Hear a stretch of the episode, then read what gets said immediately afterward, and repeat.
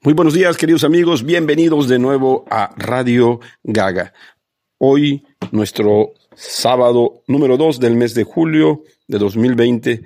Desde el confinamiento seguimos enviando esta participación donde estaremos, por supuesto, su servidor Rafael Morcillo, nuestro compañero Josué Morelos, Liliana Burgos, Angie Pérez, una breve cápsula de, de juglaría, esta vez de apenas dos minutos, y Gregory González hablándonos de cine.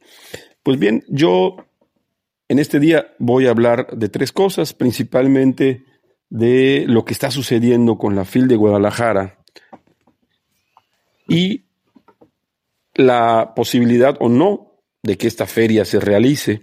Como ustedes saben, nosotros habíamos dicho que esta feria sí se realizaría. Se pronunció tanto el presidente de la feria, Raúl Padilla López, como la directora de la FIL, Marisol Schultz. Y dijeron que la feria sí se realizaría, pero que tendrían que buscar nuevas formas de hacer una feria, reducir la cantidad de gente que regularmente se, abatían récords año tras año de asistencia, ahora sería la inversa, sería reducir el número de asistentes, reducir el número también de actividades, e incluso de expositores, pero alternar con algunas presentaciones de manera, de manera virtual, que es lo que pues, se ha estado haciendo. Sin embargo, la noticia que ahora nos mueve a, a, tomar, a retomar el tema, es que Raúl Padilla López se pronunció esta semana a propósito de la FIL y dijo que no necesariamente la feria se llevaría a cabo, puesto que los contagios en muchos sitios no bajan, es de todo sabido, no, no quiero enfocarme en el tema del coronavirus en este espacio, pero sí nos, nos atañe a todos, a todos los sectores económicos, culturales, eh, laborales, financieros, familiares, de salud, por supuesto, y ni hablar, es un tema del que hay que tocar. Bien, pues Raúl ha dicho que la feria, si hay un centenar de contagios diarios en el mes de octubre, entonces con la anticipación de un mes se tomaría la decisión de no realizar esta feria. O sea, si se, persisten más de 100 eh, contagios diarios en Jalisco, no se realizaría la FIL de Guadalajara. Si esta feria tiene posibilidades sería solo y solo si hay un bajo número de contagios en el estado de Jalisco. Muy bien, pues también quiero hoy hablar de dos temas, uno del que hablaré brevemente ahora, que es un libro que la verdad me llamó muchísimo la atención. Primero, el título, que es El amor y la muerte de Marco Tulio Aguilera Garramuño el subtítulo de esta obra se llama La historia de una mujer que se atrevió a vivir lo que otras solo se atreven a soñar. Posteriormente les hablaré de Sir Arthur Donan Coyle, quien eh, un día 7 de julio, pero de 1930, falleciera este novelista británico, creador de Sherlock Holmes. De eso hablaremos más adelante. Pues bien, ahora nos enfocaremos un poco sobre esta obra, que es la historia de una mujer que vivió su infancia y su pubertad en la Argentina machista de Perón, su adolescencia, matrimonio y apoteosis en Colombia durante la época de la primera gran violencia, su madurez en Costa Rica y Nicaragua, donde fue declarada madre de la revolución, una mujer que se atrevió a vivir el amor como se vive la literatura la aventura como imprescindible y la decepción como inevitable. Edith Viscontini, la protagonista de un personaje que verdaderamente, si leen esta obra, será inolvidable.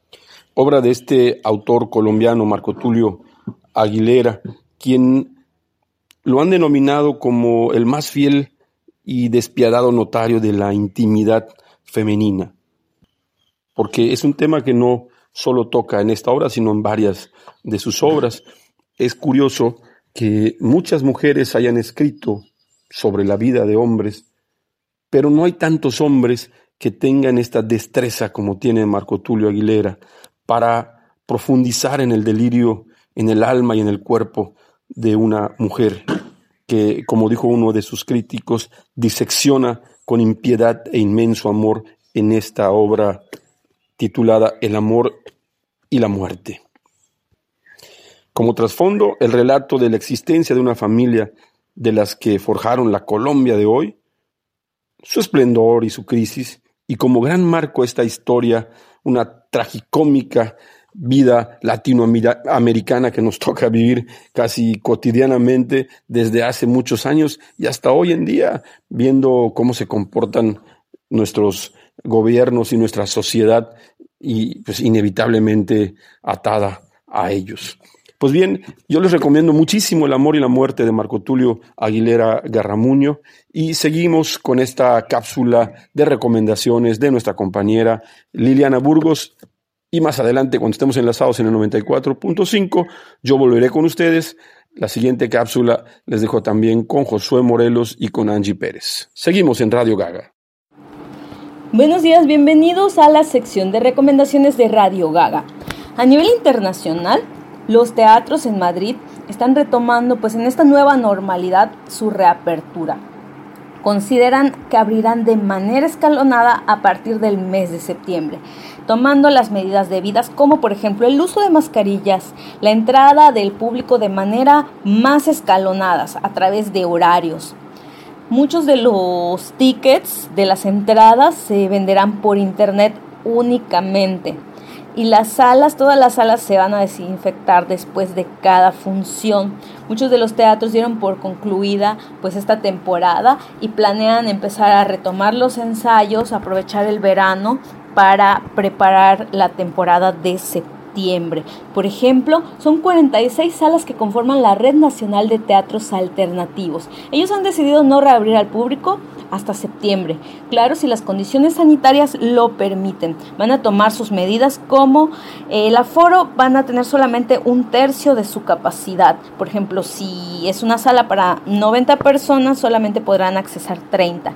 Y también van a tomar sus precauciones dentro y fuera de la escena, como por ejemplo, van a tomar su debida distancia entre los actores, lo cual implica pues todo un reto para el teatro debido a que es una, un arte donde generalmente pues los actores, las actrices tienen mucha interacción y cercanía para poder expresar mejor pues sus líneas. En noticias nacionales, en esta contingencia, el Centro Cultural Helénico promovió convocatorias para contribuir al trabajo escénico, que fue suspendido debido al confinamiento del COVID. Yo les recomiendo que en el canal de YouTube Centro Cultural Helénico ustedes pueden consultar y disfrutar a los finalistas de una de estas convocatorias de los monólogos Contigo en la Distancia, Cultura desde Casa. Yo les recomiendo dos monólogos en específico, como Crónicas de una joven actriz, interpretado por Michelle Betancourt, una actriz que intenta ensayar en plena pandemia. Con un segundo actor muy peludo, uno de sus perritos le ayuda, lo cual pues genera una situación muy interesante y junto con todos los distractores, pues harán un poco difícil su quehacer artístico que ella lo va a intentar. Son 12 monólogos que ustedes pueden consultar, duran entre 5 y 15 minutos. Destacamos que fueron proyectos de toda la República Mexicana. Esta, como les mencioné, son parte de los monólogos de la contingencia para actrices y actores profesionales. La convocatoria se realizó en abril y aún están terminando de subir esos monólogos. Otro de los monólogos que, por cierto, les recomiendo mucho se llama Don Juan interpretado por Mónica Romero. Es un espectáculo con máscaras. También eh, la acompaña un músico, Daniel Mena, y habla acerca de este personaje que todos hemos escuchado en la literatura, el Don Juan.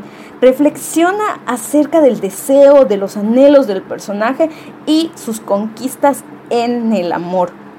Los invito a que vean este monólogo hasta el final debido a este cuestionamiento que se hace acerca de la masculinidad que interpreta este personaje.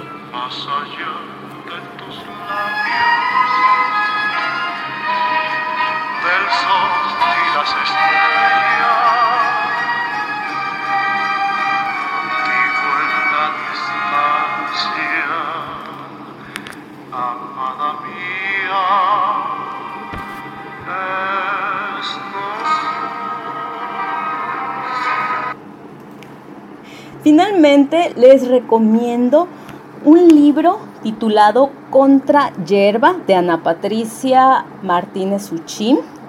Es un libro pues de una autora yucateca, realmente es mi primer acercamiento este, con esta autora, es una autora de Tizimín, Yucatán.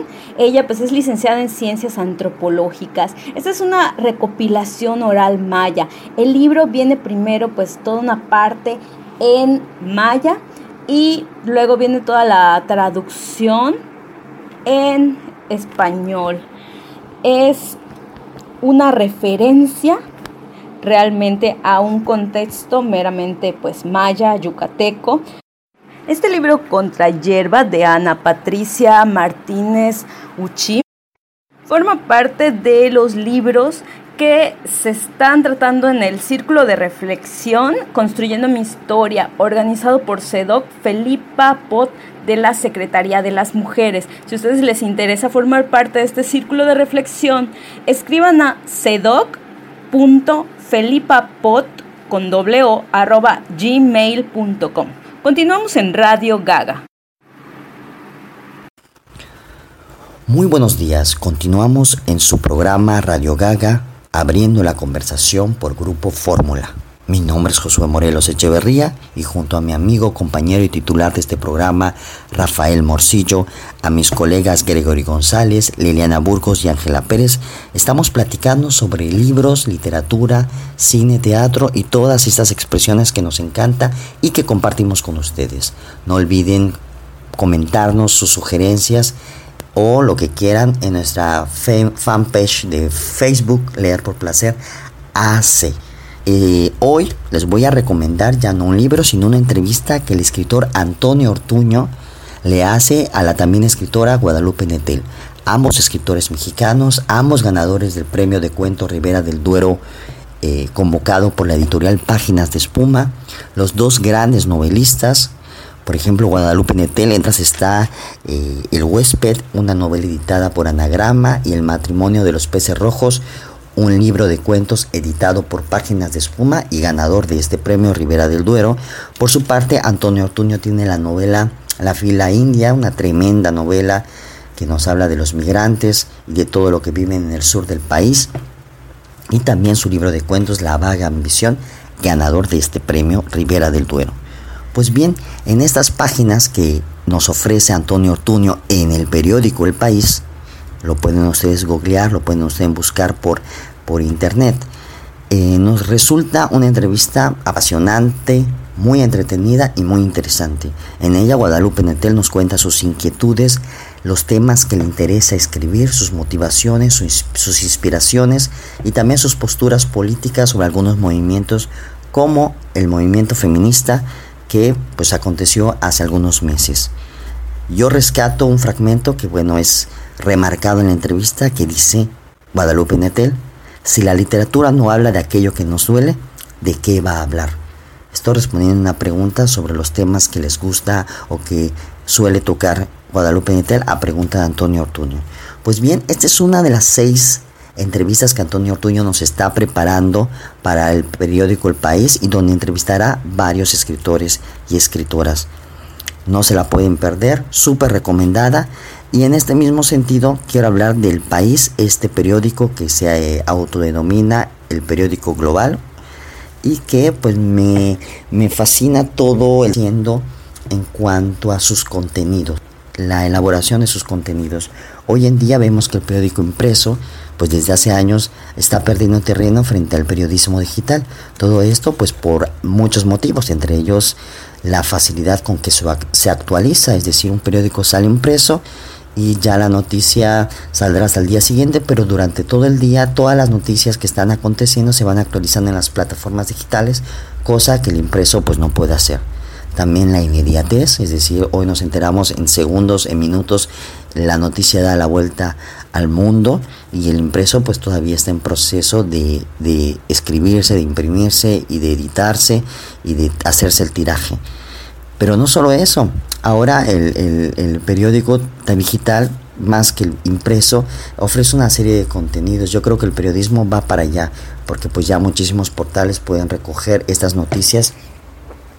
Pero lo que hace el país es ofrecer una serie de contenidos, análisis, entrevistas, eh, todo un trabajo que los lleva a tener unas marcas propias, es decir, tienen suplementos que ya tienen por sí solos estas marcas. Por ejemplo, tenemos a Verne, El Comidista y Babelia por hablar de estas tres. Cada una ya tiene casi una identidad propia y se publican como si fueran ya no un suplemento, sino un apartado independiente.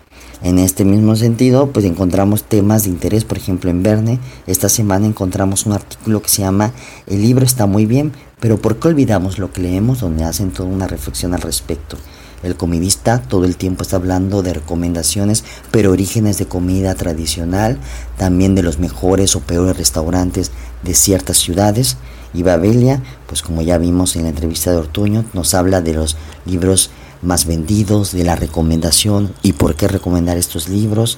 Esta semana, por ejemplo, saca un artículo que se llama Por una nueva solidaridad contra la violencia que nos habla de un adelanto o de lo que va a tratar un ensayo que se publicará próximamente de la filósofa Judy Butler, esta pensadora.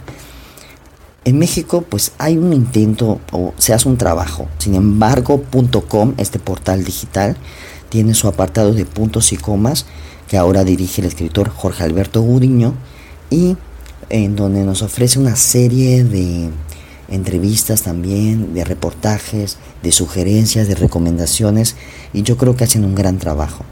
Por su parte, Aristegui Noticias eh, también tiene un apartado de libros muy interesante donde también hacen todo este trabajo, pero en ambos casos se sigue viendo muy un poco como parte de este periódico y no tienen esa fuerza y esta identidad propia que sí tiene el país con Verne, el comedista Babelia, por ejemplo, y también la variedad de artículos no es tan amplia ni este trabajo es tan amplio. No hay que olvidar que, por ejemplo, la semana antepasada o algunas, si se lo perdieron, lo pueden checar en la página, hablé sobre el caso de Bumburi y esta polémica sobre el plagio de sus libros. Y lo que les platiqué, quizás de otras fuentes también, pero casi toda la fuente principal fue un artículo del periódico El País, porque hacen un trabajo, como les comento, tan exhaustivo, tan interesante y pertinente que pues resulta bastante delicioso, además de eh, muy nutritivo mentalmente para poder conocer estos temas. En Yucatán yo creo que todavía estamos muy al inicio, muy en pañales de todo lo que se puede hacer. Si bien diferentes periódicos como el Diario Yucatán, por ejemplo, tiene a muy buenos editorialistas, sobre todo de temas sociales y políticos, aún les falta abundar en estos temas que son de interés y que no necesariamente son de este, de este tipo. Eh, el, Novedades de Yucatán, por ejemplo, también tienen buenos editorialistas. Una de ellas, nuestra amiga Roseli Quijano, que ha estado en el programa y que es una incansable promotora de la lectura, con su columna Eclosión de Letras, en donde nos habla de lectura, recomendaciones, pero de, la misma manera el trabajo pues es muy eh, sesgado eh, o muy pequeño y no hay un trabajo tan amplio ni tanta variedad de artículos como el país. Así que no olviden recomendar, no olviden, perdón, visitar este periódico El País, la entrevista de Ortuño y ojalá que los medios mexicanos y yucatecos vayan creciendo en los medios digitales y en sus contenidos. Sin más, eh, por es todo por mi parte, les dejo con mi compañera Ángela Pérez que nos hablará de cómo los libros salvan vidas. Buen día a todos los que nos están escuchando. Muchos de nosotros hemos oído a alguien decir que un libro les cambió o les salvó la vida. Pues hoy les hablaré de cómo literalmente un libro salvó la vida de varias personas en diferentes partes del mundo. Primero hablaremos un poco sobre la autora.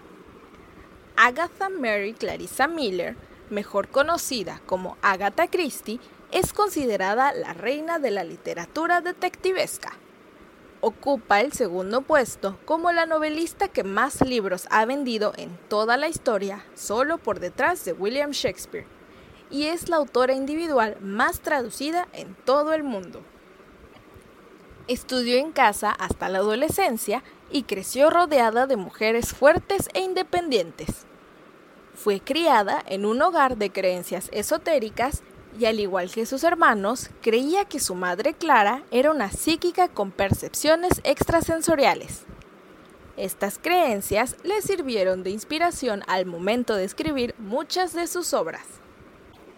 Trabajó como enfermera durante la Primera Guerra Mundial y gracias a eso pudo aprender mucho sobre toxicología, lo que le permitió enriquecer sus novelas. Además, fue durante ese tiempo que publicó su primera novela, El misterioso caso de Styles, en donde introduce por primera vez a su personaje más popular, el detective Hercule Poirot. Pero no fue esa novela la que le ayudó a resolver los casos en la vida real. La obra Pale Horse o El misterio de Pale Horse, publicada en 1961, fue la encargada de ello. En ella, los escritores Mark Esterbrook y Ariadne Oliver se encuentran con varias muertes misteriosas y tras una larga sucesión de eventos resuelven el caso y atrapan al asesino. Ahí es cuando descubren que éste usaba sulfato de talio como veneno. Ahora, los casos resueltos gracias a esta novela fueron los siguientes. El primero sucedió en el año 1975, cuando una lectora latinoamericana detectó los mismos síntomas descritos en la novela en una de sus amigas. Su marido intentaba asesinarla poco a poco, así que alertó a las autoridades y la salvó. Al otro lado del océano ocurrió el segundo. Una enfermera inglesa cuidaba de una niña enferma de catar que empeoraba inexplicablemente. Durante las largas jornadas de trabajo, la enfermera leyó el mismo libro de la escritora y ató cabos al ver que la niña perdía el pelo como ocurría en la novela. El talio era un pesticida común en el medio este asiático, así que gracias a Agatha Christie salvó a la niña. Finalmente, en 1971, una enfermedad misteriosa asoló la ciudad de Bovington, Inglaterra. Cuando un doctor terminó el misterio de Pale Horse, se dio cuenta de que no existía tal enfermedad, sino un asesino en serie suelto. Graham Frederick Young fue atrapado como el responsable poco después de que el médico cerrara las páginas del libro. Esto ha sido todo por hoy y espero que les haya gustado. Nos escuchamos hasta la próxima. Pues bien, queridos amigos, ya estamos de vuelta en Radio Gaga. Son las 9.30 de la mañana de hoy, sabadito 11 de julio, y le mando un abrazo a mi hermano Julio Morcillo López, quien hoy cumple años.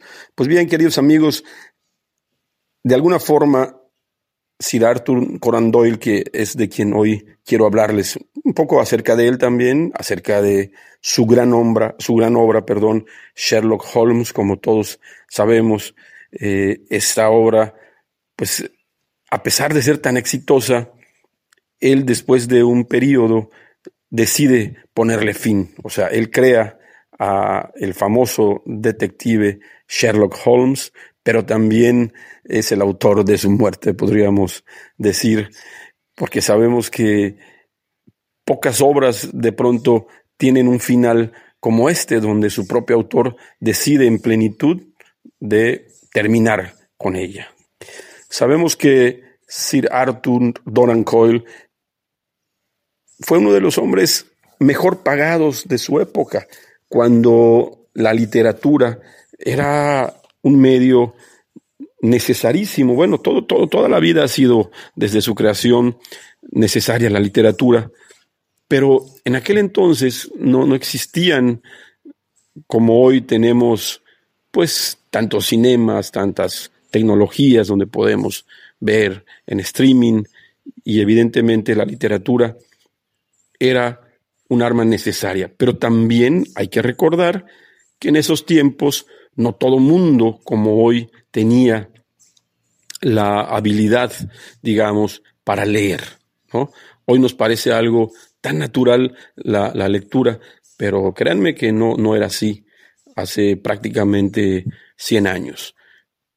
Claro, hoy podemos hablar y saliéndome un poquito del tema, que existe gente, como dice Gabriel Said, que sabe leer, pero no ejerce ese derecho, por lo tanto, él acuñó una frase que dice que estas gentes son analfabetas funcionales. La obra de Arthur Conan Doyle tal vez es una de las obras más representadas en el mundo. Hablamos de teatro, hablamos de cine, de series. ¿Qué llevó a un hombre como Arthur Conan Doyle, un doctor? Cada vez que nos hacemos preguntas acerca de qué llevó a este doctor, como decía, a escribir esta gran obra, que además le representó muchísimo dinero, pero se puede leer cuando lees la obra de Conan Doyle que había una relación amor-odio con el personaje que él mismo crea. Por supuesto, hablamos de un compañero de viaje de eh, Sherlock Holmes, que era el doctor Watson. Creo que él estaba un poquito más metido en, el, autor en la cabeza de, Watson y, tal vez esta extraña relación lo lleva a él a ser parte de su propia obra. Y también pues este trágico episodio final donde le da muerte a, Sherlock Holmes de una manera pues eh, muy inhumana, podríamos. ¿Qué tanto había detrás de esta obra tan imperecedera que va a durar, yo creo, mucho tiempo, mucho tiempo más del que ha durado y afianzarse así como uno de los clásicos de la literatura de todos los tiempos? Hay quien dice que tal vez a través de los dos personajes, tanto de Sherlock como del doctor Watson, mostraba demasiado de su propia vida. Hay episodios que los que han estudiado tanto la vida y la obra de Arthur Donan Coyle coinciden, pues dicen que está basada en sí mismo, ¿no? Como muchos de los grandes novelistas que en su primera obra suelen escribir eh, de alguna manera disfrazada tal vez, pero parte de sí mismo, o de sí mismos o alguien a quien conocen perfectamente. En sus obras, el doctor Watson lleva un registro de Sherlock Holmes y escribe detalladamente cómo era Sherlock, ¿no? Entonces, este juego, eh, que es como de tres partes, donde está el autor y sus personajes centrales, pues nos lleva a pensar que tenía un cóctel extraño en su mente para poder darle vida a esta obra tan interesante como es Sherlock Holmes, ¿no? Interesante la vida de los tres, del Dr. Watson, de Sherlock Holmes y por supuesto de Sir Arthur Conan Doyle, quien tuvo una niñez complicada, compleja, que tal vez también está diciéndonos algo de esa etapa, pues que para todos es tan formativa o deformativa según lo que uno pueda vivir. No es, por supuesto, de extrañarse que él haya hecho todo esto de crear al personaje, hacer esta gran obra y luego darle una muerte trágica a Sherlock Holmes, porque algo perturbador tenía en la mente que lo obligó a hacer esto. Pues muy bien, compañeros, amigos, radio escuchas, sigamos con Radio Gaga. Más adelante hablaré un poquito más de esta obra y ahora les dejo con Gregory González y la cápsula de cine. Muy buenos días, mi nombre es Gregory González. Como cada sábado tenemos una cita aquí en Radio Gaga con información y recomendaciones del mundo del cine. Bueno, pues esta semana fue un inicio muy triste con la lamentable eh, noticia acerca de la muerte de uno de los grandes compositores a nivel mundial y se trata de este compositor italiano Ennio Morricone que murió a la edad de 91 años allí en Roma. Él ya se encontraba delicado de salud hace un par de semanas debido a una caída y fractura del fémur y ya esta semana el día lunes eh, a los medios de comunicación eh, mencionaron ya la muerte de este gran compositor que tuvo alrededor de 500 películas entre documentales y series que musicalizó. Eh, recientemente, en este año, le fue otorgado el premio Princesa de Asturias de las Artes, compartido también con el compositor John Williams, también un grande de la música en el cine. En el 2006 eh, recibió un Oscar honorífico y en el 2016 fue ganador al Oscar como la mejor banda sonora por la película Los ocho eh, más odiados del director Quentin Tarantino. Entre sus películas que él realizó se encuentra La Misión, Los ocho más odiados, Eres una vez en América, Por un puñado de dólares, El bueno, el malo y el feo y Cinema Paradiso. Y hablando de Cinema Paradiso, la verdad que en lo personal es mi película favorita y recomiendo a todo amante y cinéfilo pues de este séptimo arte que es casi obligatorio disfrutarla y verla y tenerla también en la biblioteca de su hogar. Cinema Paradiso es una película italiana de 1988 que fue dirigida y escrita por Giuseppe Tornatore, uno de los grandes directores del cine italiano, y obviamente musicalizada por el maestro Ennio Morricone. Eh, Cinema Paradiso es una historia de amor por el cine, narra la historia de Salvatore, un niño de un pueblo italiano en el que el único pasatiempo es ir al cine. Subyugado por las imágenes en movimiento, el chico cree ciegamente que el cine es magia. Pero un día Alfredo, el operador, accede a enseñarle al pequeño los misterios y secretos que se ocultan detrás de una película. Salvatore va creciendo y llega el momento en el que, se debe, en que debe abandonar el pueblo y buscarse la vida. Treinta años después recibe un mensaje en el que le comunica que debe volver a casa. Es una película que la podemos encontrar a la renta en diferentes plataformas o también a la compra en diferentes tiendas de discos o departamentales. La verdad yo les recomiendo tenerla en nuestra biblioteca personal y vale mucho la pena para disfrutarla en familia y con una preciosa musicalización, una banda sonora por Ennio Morricone que la verdad vale la pena hasta tener el soundtrack y tenerlo ya pues en donde escuchamos la música todos los días. Se llama Cinema Paradiso y esta es la primera recomendación y la segunda recomendación que les traigo el día de hoy eh, es una película española que se llama Adu. Eh, es una historia, son historias cruzadas que trenza la aventura de un niño camerunés de 6 años y su hermana que quieren llegar a Europa con la de una activista medioambiental que se enfrenta a la caza furtiva y a los problemas de su hija recién llegada de España, y la de un grupo de guardias civiles que en Melilla, España, se prepara para enfrentarse a los subsaharianos que intentan saltar la valla para llegar al país eh, español, buscando un futuro mejor. Tres historias que, mandan los cánones eh, que se acabarán cruzando y Salvador Calvo, quien es la que de la dirige, eh, pues da la diana al público con su segunda película tras los últimos de Filipinas y lo hace con un reparto de lujo el que se encuentra Luis Tosar, Ana Castillo, Álvaro Cervantes y Mustafa Omaro, el niño cuya mirada encandiló al director y a su responsable de casting cuando caminaban por la aldea africana en y República de Benín, se dirigió a ellos y ambos supieron que es el indicado para ser el protagonista. Eh, pues no se pueden perder esta película que ya se encuentra en Netflix. Es una película, la verdad, muy dramática, muy cruda, pero que habla de temas actuales eh, pues a nivel mundial sobre la migración y la caza ilegal de animales y también el mundo de las drogas y la corrupción. Se encuentra ya en Netflix. Adu, no se la pueden perder. Por mi parte es todo. Nos estamos escuchando la próxima semana. De vuelta en Radio Gaga, queridos amigos, cuarto bloque de nuestro programa de hoy, sábado 11 de julio. Ya escuchamos recientemente a Gregory González con esta cápsula de cine.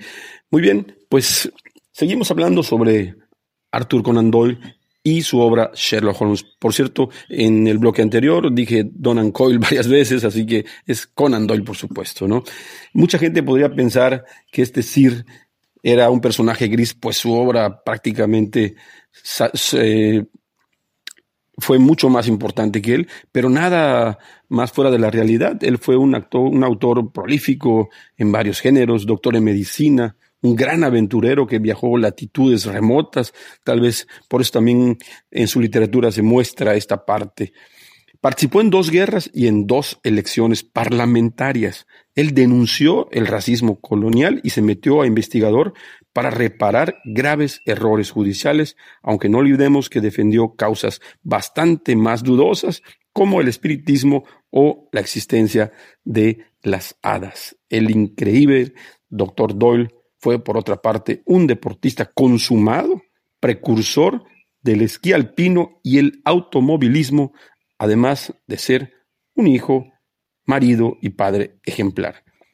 En tanto personaje puede que incluso resulte más atractivo que el mismísimo eh, Sherlock Holmes. Habría que adentrarse de verdad en su vida, que fue, ya lo escucharon ustedes, pues sumamente interesante. Nació en Edimburgo en 1859 en el seno de una familia católica de origen irlandés, agraciada por el talento. Su padre pertenecía a una saga de pintores de éxito, aunque se volvió alcohólico y acabó ingresando en una serie de clínicas hasta su muerte. Por fortuna, para él, su madre era una roca que inculcó valores nobles mediante relatos de caballería, era una gran lectora y una contadora de cuentos magistral. Pues bien amigos, ahora les dejo con esta cápsula de juglaría y regresamos en unos minutitos. México es de todos los mexicanos.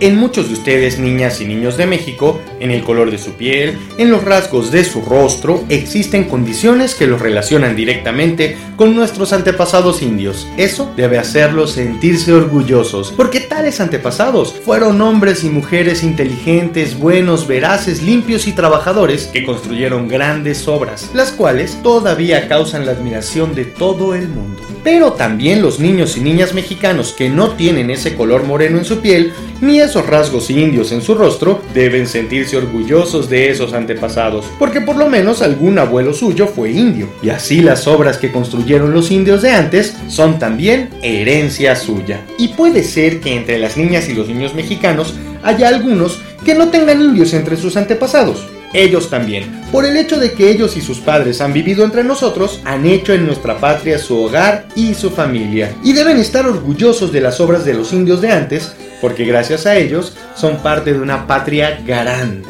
Así, todos los niños y las niñas de México, prietitos, güeritos, morenitos y de todo, vienen a ser hermanos y hermanas, porque todos compartimos igualmente un pasado glorioso y la seguridad de una patria presente que ellos, con su vida y su trabajo, harán todavía mejor en el porvenir.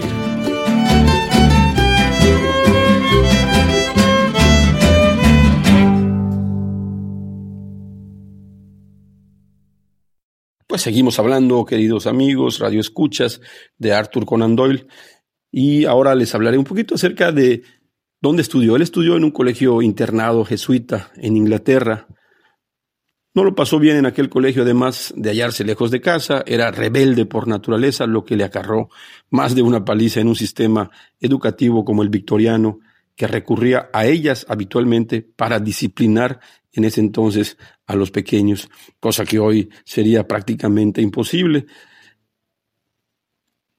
En el internado él descubre sus cualidades literarias y también su afición por los deportes. Ya les había dicho que él fue el precursor del esquí, del esquí alpino.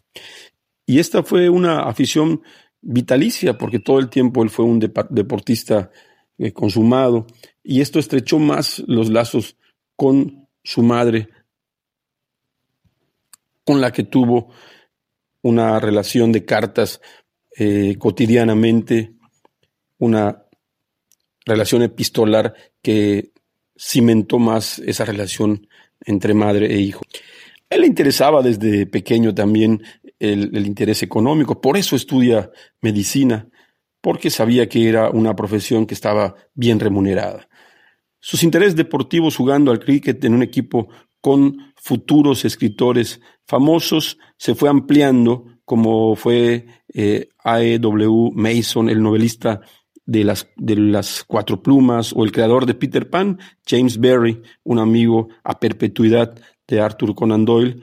También conoció en el claustro al joven Robert Louis Stevenson, el responsable, entre otras, de la isla del tesoro. Imagínense eh, pues estas amistades que rodeaban y jugaban al mismo tiempo eh, deportes, al cricket con Arthur Conan Doyle, pues les dio una inspiración también, lo que por cierto inspiraría eh, al doctor Sherlock Holmes, perdón, el doctor Joseph Bell fue quien inspiró a Sherlock Holmes, quien no era doctor, sino su compañero Watson. Él se enrola como médico en una nave ballenera, la nave Hope, ¿no? Y eso también marcó la primera aventura alrededor del globo de Arthur Conan Doyle. Y para admiración de todos, eh, Arthur se desarrolló con una pericia impresionante en la caza de focas, tanto que el capitán del naviero le ofreció contratarle para esta actividad. Con gran trabajo a bordo aprovechó el periplo de dos meses por Groenlandia y el Ártico para empaparse de la dura vida marinera. Pese a repudiar la crueldad de la caza de focas y cetáceos, terminó participando en ella como voluntario, corriendo peligros mortales en varias ocasiones y realizando con tal pericia la faena que, como ya les digo, casi casi le ofrecieron el trabajo para desempeñarse fuera del bisturí y entonces tomar el arpón. Tras padecer una fuerte gripe, eh, Conan Doyle decidió abandonar la medicina y entonces profesionalizarse como escritor, lo que inaugura para él la década de 1890. Quienes también estaban triunfando en esa década eran sus amigos Barry u Oscar Wilde, que fue otro de los grandes amigos de Arthur Conan Doyle. Decidió concentrarse en la profesión que más le apasionaba, que era la literatura. Sin embargo, en 1893, eh, un, diagnóstico reveló que su esposa Tui, como le llamaba cariñosamente, parecía quedarle apenas unos meses de vida tras una tuberculosis. Entonces deciden mudarse a Davos, confiando en que el clima de Suiza contribuyera para su recuperación. Y pues al parecer sí, resultó porque la mujer quedó bien. Regresan a instalarse a Inglaterra, pero en esos entonces él conoce a otra mujer, Jen Leakey, eh, con la que tendría un eh, idilio agridulce que se prolongó en secreto casi por una década, cosa que ellos decidieron inicialmente tener este amorío, pues en el plano platónico, esta mujer Leakey, dotada de una espléndida voz de soprano, pues eh, era joven, culta, atractiva y soltera, amazona consumada. Entonces era pues obvio que podía encandilar a Arthur Conan Doyle. En 1906 fallecía Tui y un año después se casaría con Lecky en una boda fastuosa, multitudinaria. La pareja se mudó a un nuevo hogar en Sussex, donde viviría el resto de sus días con los dos hijos del matrimonio anterior y los tres que tuvieron juntos, que fueron Denis, Adrián y Jen. La corona nombra eh, caballero en 1902 al escritor en agradecimiento a sus artículos que desmentían las atrocidades infligidas a los Boers. Y bueno amigos, es difícil resumir una vida en tan pocos minutos, una vida también tan prolífica como su obra, pero les invito a leer más acerca de Arthur Conan Doyle y su obra Sherlock Holmes. Hasta la próxima. Consuma cultura, consuma literatura y síganos en Radio Gaga.